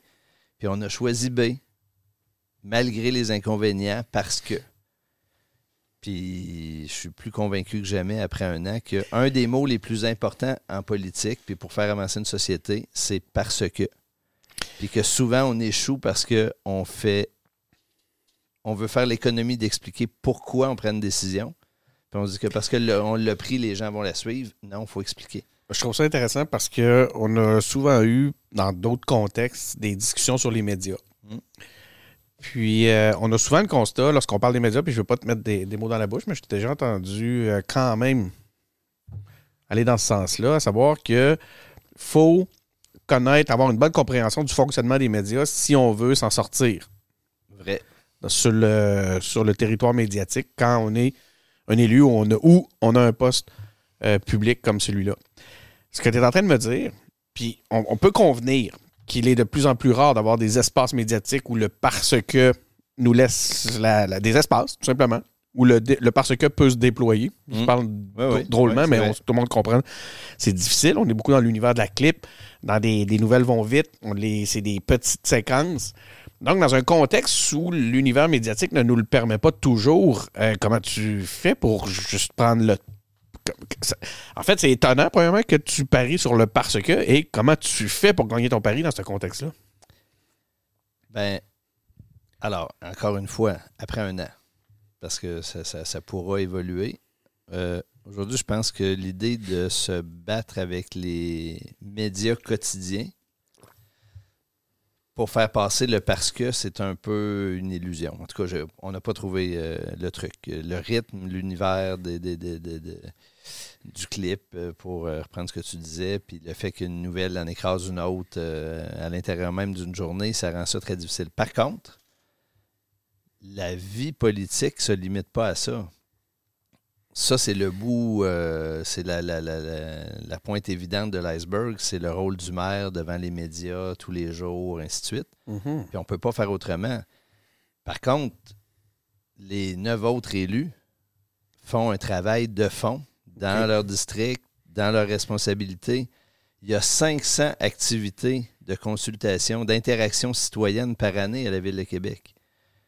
Plusieurs par soir, des conseils de quartier, des présences de consultation, des rencontres d'organismes. Ça, c'est un endroit où le parce que peut vivre, puis il y a un intérêt à se déployer, puis il y a un temps, un rythme qui permet de le faire. Fait moi, je fais l'hypothèse, souhait. Peut-être est-ce contribue? naïf. Je- je- je- J'entends le, le- le chef de cabinet imaginaire que tu m'as mis sur l'épaule tantôt. Je pense, je- au moment où on Tu se vas- parle, Il va rester là un petit moment, hein, lui. Oui, oui, oui. Il va être encore là demain puis après-demain. on va lui hein. donner un nom avant la fin. Et, euh, non, mais je pense que c'est ça qu'il faut, qu'il faut apprivoiser. Puis pour faire un- une comparaison avec le- le- le- la politique euh, à l'Assemblée nationale, on parle toujours des points de presse quotidiens puis de la période des questions. Ouais. mais il y a une grosse partie du travail qui se fait dans les commissions parlementaires puis qui Mais se ça- fait dans les bureaux de circonscription. Fait que misons là-dessus, mais c'est moins visible. Je trouve ça intéressant. La- Encore faut-il que tu motives ton équipe, tu sollicites ton équipe, que tu la stimules. Absolument. Parce que si c'est un one-man show, ben c'est plus possible. Là, tu là, adoptes l'univers de la clip. Parce que t'as pas le choix. C'est juste ça qui tourne. mais t'es- c'est ça, mais il faut réussir à gérer les deux. Ah oui, c'est ça. Là, c'est c'est le choix que peut pas non plus se priver de la je dimension très visible et tout. Puis l'autre élément, c'est même le travail du maire est- est- a plusieurs facettes. J'ai le maire dans ses interactions avec le public à travers les médias, c'est une chose. Le travail de leadership du maire dans les rencontres qu'on a avec l'administration pour donner des orientations, pour imposer un rythme, c'est autre chose. Puis je me souviendrai euh, toujours que dans les premières rencontres qu'on avait avec, euh, les, fonctionnaires, ben on avait, comme quand un ministre arrive, toutes sortes de présentations sur les différents aspects de la ville, les les différents projets qui étaient sur la table. Puis le maire a passé plusieurs semaines à dire il manque une diapo au début de la présentation. Pourquoi? Il faut que vous m'expliquiez pourquoi on fait ça. Mhm. Puis il faut que vous m'expliquiez pourquoi on a choisi telle option. Puis ça, c'est devenu une habitude, puis bon, il faut le rappeler progressivement, mais la question du pourquoi, elle n'est pas que dans l'espace public, elle est aussi dans les interactions avec les gens qui le font. Parce que là, j'ai parlé depuis tantôt beaucoup du maire, des élus, du cabinet, mais on pourrait rien faire à la ville sans les 5000 personnes, ou presque, qui travaillent tout le temps. Fait que ça, c'est aussi un apprentissage à, à faire de euh, on, est, on est tous un petit maillon, on a chacun un rôle à jouer, puis à la fin, il y a 5000 ou presque employés, puis euh, quelques centaines de milliers de citoyens qui apportent aussi leur contribution. Euh, Qu'est-ce qui constitue une satisfaction dans ton travail? Ah ben écoute, euh, il y en a plusieurs. euh, laquelle, si j'ai à répondre à une, Elle peut être une précise. En fait, oui, je vais te laisser répondre. Mais qu'est-ce qui est, satis- qu'est-ce qui est satisfaisant? Qu'est-ce qui est. Je ne pensais pas nécessairement à un dossier, là, tu sais, à une réussite ou un. Non, non, non, non, c'est Moi, ce qui m'intéresse, c'est vraiment savoir le travail. Imagine que là, oui, il y, a tes, euh, pères en ce moment qui te jugent, mais il y a aussi tous les jeunes qui veulent devenir directeurs de cabinet. Quel genre de satisfaction ils vont aller tirer de ce travail-là? Ah, moi, c'est euh, c'est de voir. C'est de. Ouais, je dirais, c'est de voir des élus euh, prendre des risques parce que euh, prendre des décisions, les assumer, aller les expliquer, aller en point de presse, les annoncer, vivre avec les critiques, puis revenir à leur bureau après tous les efforts qu'il a fallu faire d'arbitrage, de délibération, de choix, de préparation, de rencontre des gens, de se prendre les baffes, puis de revenir avec le sourire en disant on a fait le bon choix, on a été courageux, on est prêt à passer à, l'étape d'après. Ça, c'est ça, c'est les meilleures satisfactions. Donc, un, travail d'empouvoirment. Oui, c'est clairement ça. Ouais. Les Anglais auraient dit empowerment. Quand, quand, on réussit à le faire avec des projets qui, qui, qui mobilisent plus d'un ou d'une élu sur des dossiers compliqués, de mobilité qui implique des aménagements dans les quartiers, qui implique euh, ça, c'est ça, c'est encore plus fun. mais c'est vraiment la dimension, on va y revenir encore, c'est la dimension travail d'équipe. Puis c'est la dimension que euh, on gagne ensemble, puis on traverse les difficultés ensemble. C'est du leadership? Ouais, c'est une, façon d'exercer le leadership. Puis, quand on a réussi, à, quand on a réussi à trouver un chemin, ouais, ça dans, mes satisfactions euh, plus personnelles, quand devant un dossier compliqué, on réussit à trouver un chemin qui était peut-être imprévisible, puis qui tout à coup montre que ah, peut-être qu'on on pourrait prendre ça sous cet angle-là, puis qu'on y va, puis que ça marche. Oui, ou une forme de, si on réussit à avoir la clairvoyance de trouver une, piste, un angle de communication qui va marcher mieux. Ben, c'est ce que j'appelle l'audace. Que les gens adhèrent, ça, ça, ça, c'est satisfaisant. Exact, parce que en fait, je, je, dis exact. Je me permets, moi, de, de, Rallier des gens. Rallier des gens qui étaient opposés puis qui, après un bout de temps, finissent par dire OK, je n'étais pas d'accord, mais euh, bon. c'est bon, je suis, prêt à travailler avec vous autres quand même. Ça, c'est fantastique. Courage. Éviter la polarisation, ramener les gens proches, les faire travailler dans le désaccord, ça, c'est extrêmement satisfaisant.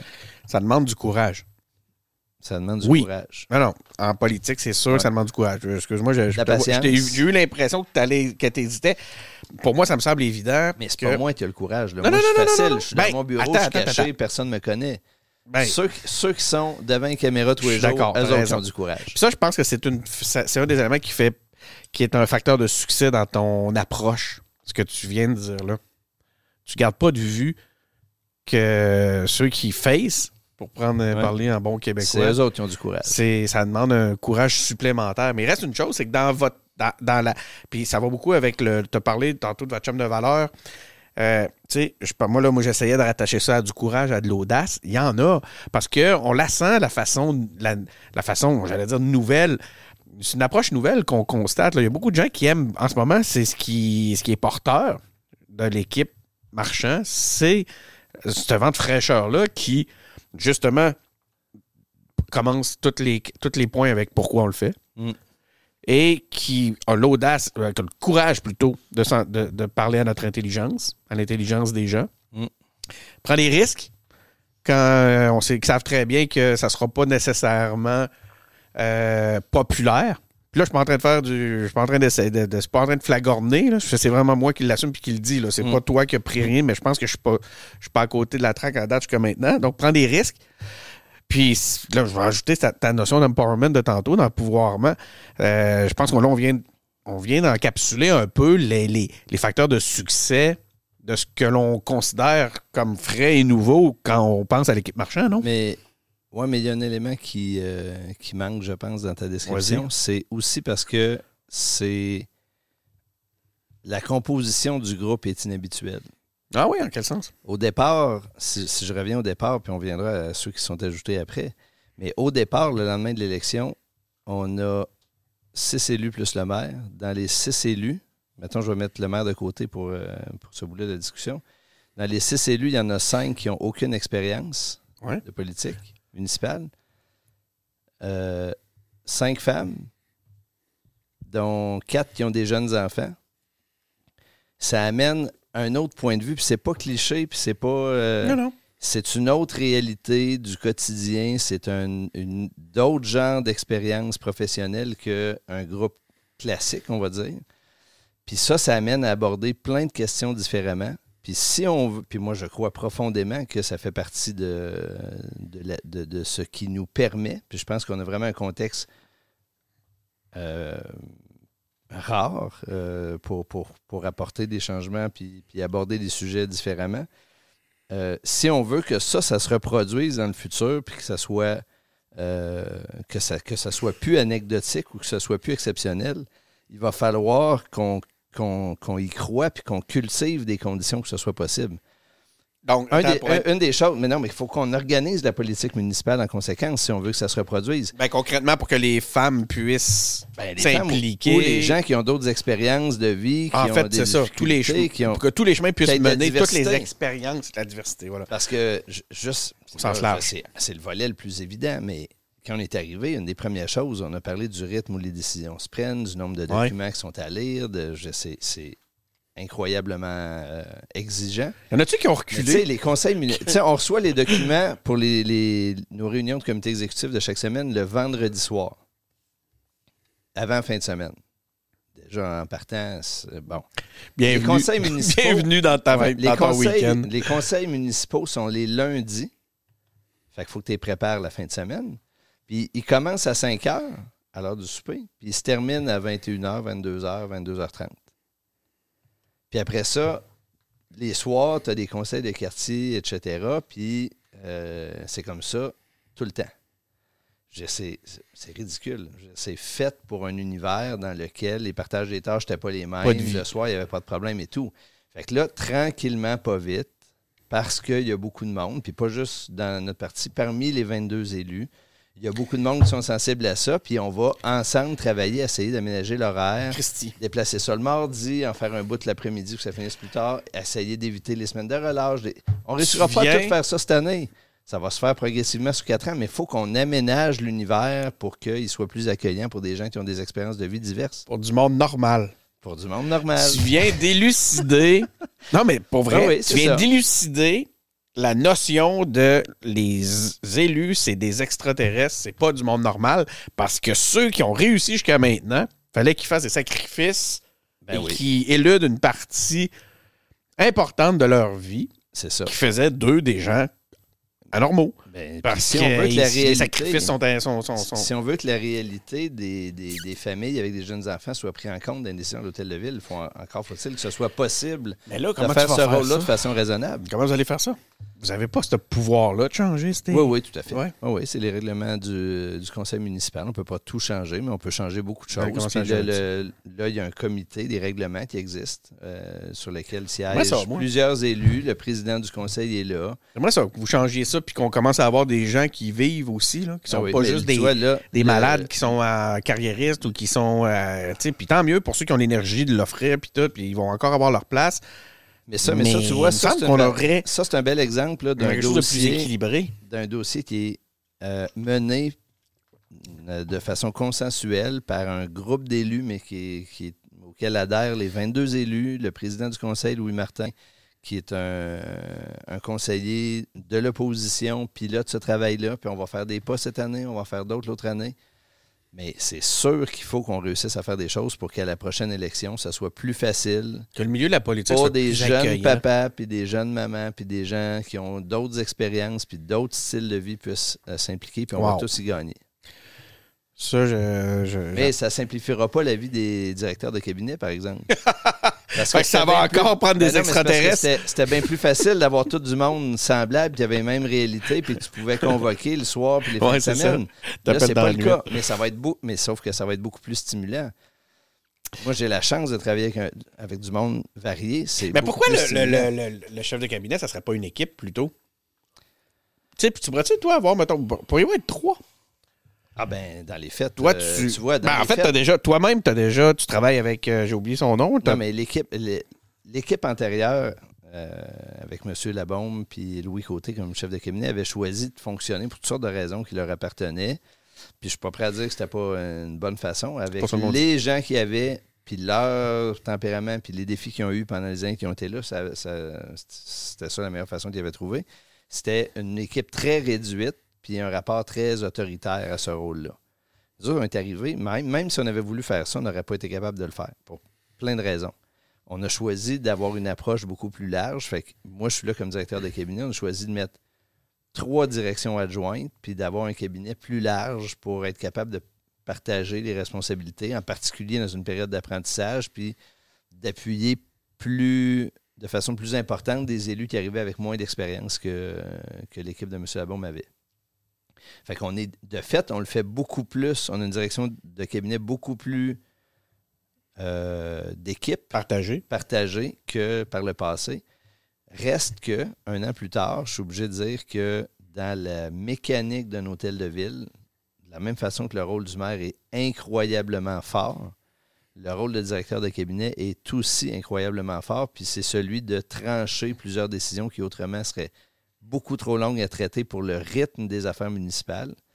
Puis ça, il faut l'assumer. Puis c'est un rôle que j'ai, qui m'a pris quelques mois à saisir, mais que je comprends de mieux en mieux. Et tu, écoute, là, tu dis que responsabilité de trancher, mais tu n'es pas un élu.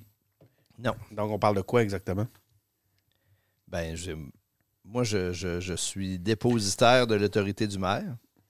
Donc, si je suis sûr que Tu connais je ses connais orientations. sa, sa- sa Ouais, ok. décision, ses orientations, je, je l'exerce. Tu Sinon, je le consulte puis je, je la communique. Je comprends.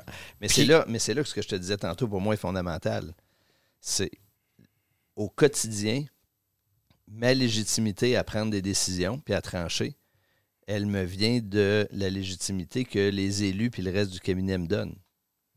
Le Voilà. jour où ils vont penser que les décisions que je prends sont Ça pas celles que le maire prendrait, ça ne marcherait pas. Ça prend son sens encore plus de cette façon-là. Parle-nous de, de- On parle beaucoup de, du maire.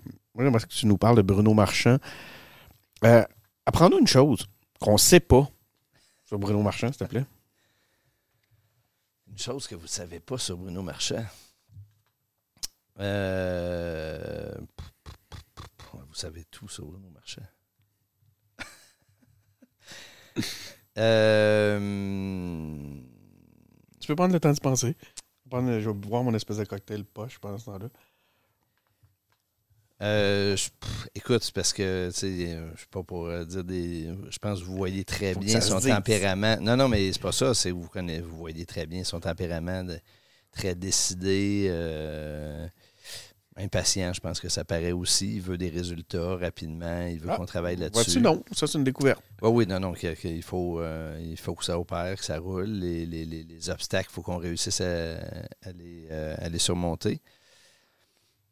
Quelque chose que vous ne savez pas. Ben, c'est déjà. Je sais pas. Non, c'est Ben, pas. moi, ça, ça l'a euh, déjà. Je savais pas qu'il y avait une petite impatience là, chez, euh, dans- chez, chez euh, Bruno Marchand qui euh, faisait. Il veut que ça marche, c'est ça? Absolument. Ça. Puis c'est, c'est- c'est une force dans, dans ce rôle-là. Euh, tu le sais, on a déjà parlé dans d'autres contextes. Moi, j'ai un immense respect pour les institutions. C'est Mhm. ça qui survit euh, au passage des, euh, des politiciens, des politiciennes qui assurent la continuité. Puis moi, j'aime pas quand les gens tournent en dérision. Mettons le cas de la Belgique qui euh, a vécu pendant des, des centaines de jours sans gouvernement, puis ça fonctionnait très bien. C'est, pour moi, il faut avoir du respect pour des institutions qui, qui fonctionnent. Puis des institutions, c'est lourd. Puis c'est long à changer parce que c'est le propre des institutions de vouloir assurer une pérennité. Puis de... Fait que si tu n'as pas un maire et des politiciens impatients, puis on en a quelques-uns dans nos élus. Puis dans- On en a eu? Oui, oui, c'est ça. Puis on en a. Il en faut aussi de l'impatience. C'est ça qui débloque des affaires puis qui fait que ça avance. Donc c'est une qualité, mais oui, ça, ça, en, est, ça en est une. Euh, J'espère qu'on t'a pas mis dans l'em- dans l'embarras avec. Non, euh, pas du tout, mais je, je pense que tu as compris que euh, je crois vraiment que mon rôle est un rôle de coulisses, puis est un rôle de. Pas de discrétion, mais il ne faut pas que je sois une source de, de distraction pour personne. Fait que je reste, que euh, je reste pudique sur, euh, sur ce que j'observe sur les cas particuliers. Est-ce que le maire sait que tu donnes des entrevues? Que tu Euh, donnes oui, une oui, bien sûr, je l'ai informé, puis j'ai dit si tu souhaites pas que je la fasse, euh, je la ferai pas. Puis il m'a dit non, avec plaisir, vas-y, en toute confiance. Euh, Tu sais, dans la vie, dans la vie, j'ai, j'ai- j'ai fini d'apprendre à un moment donné, puis ça, c'est encore plus vrai euh, depuis un an. Dans la vie, moi, je veux, dans ce rôle-là, je parle pas dans, dans la vie personnelle, mais dans, dans mes occupations professionnelles, je veux pas de mauvaises nouvelles, bien sûr, pas de surprise. mais je veux pas de bonnes nouvelles par surprise non plus. Moi, je Ouais. veux pas de surprise. Moi, je veux que les choses soient prévisibles. Alors, juste. J'ai toujours dit à tout le monde, il y a quelque chose qui arrive de, de pas bien, vous avez fait une er- il y a une erreur, il y a quelque chose qui n'est pas sorti comme vous voulez que les journalistes, vous m'appelez. Je, je veux savoir, il n'y a pas de conséquences à. Il faut savoir, pas de surprise. Fait que je veux pas de surprise. Première base, ne pas en provoquer. Euh, dernière question, euh, Clément, pour, Déjà? euh, pour ce soir. Ben oui, déjà, ça fait quand même déjà 1h20. Qu'on, euh, d'habitude, foi. une, une entrevue aux engagés publics, ça dure 40 minutes. Ben, t'en feras euh, épisode 1, épisode 2. Tu ferais que je la split en deux au lieu de te réinviter. je te réinvite, on va faire quatre épisodes. Non, mais les gens pourront l'écouter à double vitesse. wow, attends un peu. Qui va l'écouter, le, le, le, petit, le, Ouais, le ouais. petit directeur de cabinet que tu as sur l'épaule? Euh, c'est une question que j'ai posée à, Bruno Marchand la deuxième fois que je l'ai eu en entrevue dans, dans son, euh, puis où j'étais dans son bureau. Je lui ai demandé, j'ai mis la caméra sur lui, j'ai dit Clément Laberge, au vu de ton expérience et de tes récents apprentissages comme directeur de cabinet du maire, quels sont les meilleurs fondements de la prise de décision? Euh, ben, évidemment, l'information.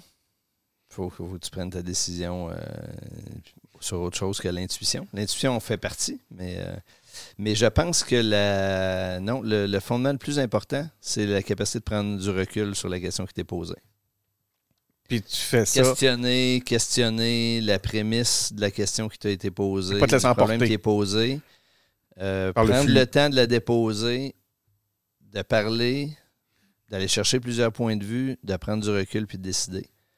C'est un processus qui prend du temps. On n'a malheureusement pas toujours le temps de le faire. faut pas attendre de toujours avoir les conditions pour faire ce que je viens de dire, pour prendre une décision, parce qu'on n'en prendrait pas assez dans une journée. Fait qu'il faut réussir à identifier dans les 10 décisions que tu as à prendre dans la journée, laquelle ça vaut la peine que tu fasses ce processus-là, puis lesquelles neuf autres tu es capable de dire, gars, c'est pas grave, j'y vais, puis il y en aura six bonnes, trois mauvaises, c'est pas grave. Mais ouais, je dirais identifier la question qui mérite qu'on s'y penche, puis sur celle-là, prendre le temps de prendre du recul pour euh, bien l'aligner. Te souviens-tu ce que Bruno Marchand avait répondu? Non. Du tac au tac? Non. Les valeurs. Ben, tu Merci. vois, chacun, euh, chacun son rôle dans, dans le travail d'équipe. Exactement. Ouais. Exactement. C'est- C'est c'est- c'est fou, là. C'est exactement ce que je me suis dit pendant que tu répondais. Je me suis dit, c'est vraiment complémentaire, les éléments. Puis, tu sais, je suis obligé de te dire, bon, on, on fera pas de, de, de, de cachette stupide, là. On est, je te connais depuis un moment, puis un des, des, une des qualités qui me renverse chez toi, c'est cette capacité-là à prendre un pas de recul, à, à garder une hauteur dans toutes les situations. Euh, c'est phénoménal. C'est mais- ton, je pense que c'est ta caractéristique principale, en tout cas que moi, j'ai eu l'occasion de percevoir à travers le temps. Mais tu sais que ce que tu, ce que tu me fais réaliser, c'est que moi, en fait, je prends assez peu de décisions. Dans les faits, moi, je facilite les décisions du maire, des élus, de l'administration avec les élus. Fait que peut-être ça explique aussi en partie pourquoi ma réponse a été très euh, cartésienne. C'est que moi, mon objectif, c'est que quand Marie-Josée ou Marie-Pierre ou Mélissa ou Catherine ou. euh, T'es un ou accompagnateur? Steve, euh, ouais, ou Steve ou Pierre-Luc ou n'importe qui a une décision à prendre, c'est qu'il y a les conditions pour les prendre en fonction de leurs valeurs, puis de, de leurs intuitions, puis de la Tu connaissance du milieu dans lequel ils sont, que moi, je connais beaucoup moins. Tu sais, euh, moi, je passe l'essentiel de mes journées dans mon bureau. Pas que. Je sors, je rencontre des gens et tout, mais l'essentiel de mes journées sont dans mon bureau, alors que les élus sont au contact des citoyens et tout. Fait que après ça, la question des valeurs, de la compréhension fine. Mais oui, Des gens Hey. pour qui on fait ça, c'est pas moi qui l'ai, c'est eux autres. on, on se. Tu sais, on, on- c'était la dernière question, mais on, on s'imagine le, le- le poste de directeur de cabinet, puis des fois, j'en parle avec ma conjointe, euh, puis avec Mathilde, puis on est comme. Bon, le maire s'en va en Europe, Clément va aller en Europe. Ah non. Chaque fois que le maire fait de quoi de cool, toi, t'es dans ton bureau. Ben, ben, oui, oui, il faut que ça se passe. Puis je suis Eh en oui. contact avec lui pareil, mais effectivement, il faut tenir le fort. C'est ça. Exactement. Ouais, ouais, ouais. faut, tenir le fort. Ça pourrait être le Mais, titre. mais tu sais, quand. euh, J'hésite entre ça puis empouvoirment. là. Ouais, mais quand, quand, euh, quand je parle au maire à la fin de la journée, d'une journée en France ou au Havre, euh, comme, euh, comme hier et aujourd'hui, puis que la journée s'est bien passée, puis que là-bas, les gens qui ont coordonné, les gens qui l'accompagnent, de la, du, du service des relations internationales de la ville, de, de- du cabinet et tout, qui l'ont accompagné, sont, sont là, sont contents de la journée, puis que tout a continué ici, ça fait partie des satisfactions de la journée. Donc, euh, Clément Laberge, merci beaucoup euh, d'avoir accepté notre invitation. Écoute, j'espère que dans un an, on fera un bilan pour voir euh, comment tout ça aura évolué. Mais là, peut-être que dans un an, tu voudras plus faire ce genre de truc-là. Peut-être. Ça va peut-être faire partie du. ou, ou- ou vous inviterez euh, vous inviterez des élus à venir Oh, jaser du directeur de cabinet. Aussi, aussi. Mais on en avait parlé avec. euh, J'en avais parlé avec Bruno de ton rôle. Avec Ouais. Bruno Marchand. Euh, c'est une bonne idée, ça, tiens. on va continuer notre, notre série Ville de Québec avec euh, des élus Ben oui. de votre équipe, mais aussi des élus à Absolument. l'opposition. Ben oui, j'espère bien. Oui, oui, oui, oui. Les directeurs de cabinet des oppositions aussi. C'est vrai, des les directeurs de cabinet. Absolument. Est-ce que Québec euh, 21 existe encore, premièrement?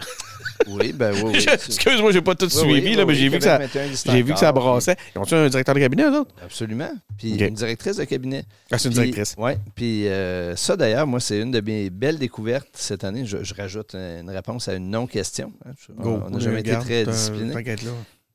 Euh, un des rôles On très satisfaisants 1h24. de directeur de cabinet, c'est le travail avec les oppositions Ouais, ouais, je sais que c'est un truc qui te motive beaucoup. et avec les autres directeurs de cabinet des différents partenaires, euh, les, les- les- les cabinets ministériels et tout. Fait que, puis Hey, je un des rôles ça. essentiels, c'est que même quand les médias créent des situations de conflit entre le maire et des ministres, Mhm. parce qu'il y en a eu quelques fois dans l'année. Le rôle des chefs de cabinet, c'est de passer par-dessus ça, puis de travailler comme si de rien n'était, puis de faire en sorte que tout fonctionne, puis qu'au-delà de la partie théâtrale du jeu médiatique, les affaires continuent, puis qu'on se parle, puis qu'on se comprenne de mieux en mieux. Parce que là, je pense à ça. Ça, c'est- ça, c'est vraiment une belle source de satisfaction. donc, tu n'es pas juste en relation avec des, euh, des chefs de cabinet de, de- des autres élus municipaux. Ben non. Tu n'es pas juste en contact avec d'autres élus municipaux de d'autres villes. C'est aussi avec différents paliers. Donc, tu fais affaire avec des chefs de cabinet ministériels. Mm. Mhm. Ouais, Écoute, si tu me une reparles deuxième. là-dessus, il va falloir une deuxième Non. émission. J'espère que ça paraît que j'aime ça. Oui, puis je pense que ça. je pense qu'on est pas mal. On est toute une gang euh, là que tu viens d'allumer pour une suite. Euh, cela dit, je veux parler aussi euh, à, un- à des directeurs, directrices de cabinets euh, multi, Oui. à savoir autant au point de vue des cabinets. Mais c'est drôle, là, je suis certain que ça pourrait pas m'arriver. Euh, je pourrais pas asseoir une directrice de cabinet d'un ministère. C'est ça que dans le grand livre de la politique, là, ce que je fais ce soir, un- le, le petit directeur de cabinet qui a mis sur mon Il est- épaule, il dit Qu'est-ce que tu fais ici ce soir? Il a la Ça, main c'est sûr et certain. Il fait palme là en ce moment. Il est comme Ouais. Mais moi, je pense que c'est Naïf. important de le faire. Non, Belle mais je pense que c'est important de le faire pour que les gens comprennent comment ça fonctionne. Oui, c'était Puis l'objectif. qu'au-delà du jeu médiatique, il y a un travail immense de fond qui se fait. Puis euh, il y a beaucoup, beaucoup, beaucoup de. cette- je pense que les gens peuvent être. Je vais prendre le cas de Québec. Je pense que les citoyens de Québec peuvent être très fiers du travail que leurs 22 élus font. Puis parfois, ils ont l'air en opposition. Parfois, ils travaillent très bien ensemble, mais globalement, les 22 font une remarquable équipe pour faire avancer la ville. Écoute, euh, ben, c'est ça, j'étais rendu à te remercier pour euh, de t'être prêté au plaisir. jeu. C'est, euh, je pense que c'est un document qui vient démystifier, qui vient qui, qui, qui va être super intéressant. Euh, il y avait un risque, encore une fois. On reprenons nos, nos différents éléments de valeur de tantôt. Il y avait un risque, encore une fois. Cela dit, je pense que c'était un risque calculé qui n'était pas, qui était pas si pire que ça. Snoopy a décidé que c'était assez. Là. Il va falloir qu'on. Hein, Snoopy, je sais pas si le monde le voit. Attends, on va le mettre ici. Donc euh, voilà, pour ceux qui ont la caméra actuellement, vous pouvez voir euh, Snoopy qui est en train de nous demander de, de Mettre une fin à l'entrevue. tout ça. Donc, Merci, Snoopy. C'est la- c'est quoi, non, La sauver- prochaine fois, après une heure, s'il te plaît. Sauvé par la cloche maintenant. Donc, merci beaucoup tout le monde d'avoir été à l'écoute. Euh, c'est Denis Martel qui est au micro. Euh, J'étais en entrevue avec euh, Clément Laberge. Donc, euh, vous écoutez les engagés publics. Vous pouvez les, nous rejoindre sur Facebook, sur YouTube, sur SoundCloud, sur Apple Podcast, sur Google Podcast. On a euh, une panoplie de points de contact. On a un compte Twitter qui a beaucoup de succès. Écoute, j'ai été étonné de voir. On est à plus- au-dessus de 50 000 vues déjà. Là. On est, être sur à- Twitter. J'ai étudié Twitter? Ouais. Je voulais dire TikTok. Tu changes d'époque. Ouais, ben c'est ça, c'est fini. Euh, on est au début de la fin. Hein? c'est la thématique de, cette, de ce temps-là. Donc, euh, Facebook, Twitter et la guerre, euh, supposément. La, donc, voilà, tout ça pour vous dire qu'on a beaucoup de succès avec notre compte TikTok. Fait que je vous invite à aller vous abonner. Vous allez voir des petits codes des petits extraits audio qui, qui, qui, qui vont vous donner qui, on fouille d'ailleurs dans nos archives là-dedans. Euh, c'est bien intéressant de voir. On n'a pas le temps pour une, entrevue d'une heure, mais on a le temps pour un petit, un petit extrait de 2-3 heures qui est très, euh, des fois, qui, est très pertinent. Donc, merci encore une fois d'avoir été à l'écoute et on se retrouve pour un prochain épisode.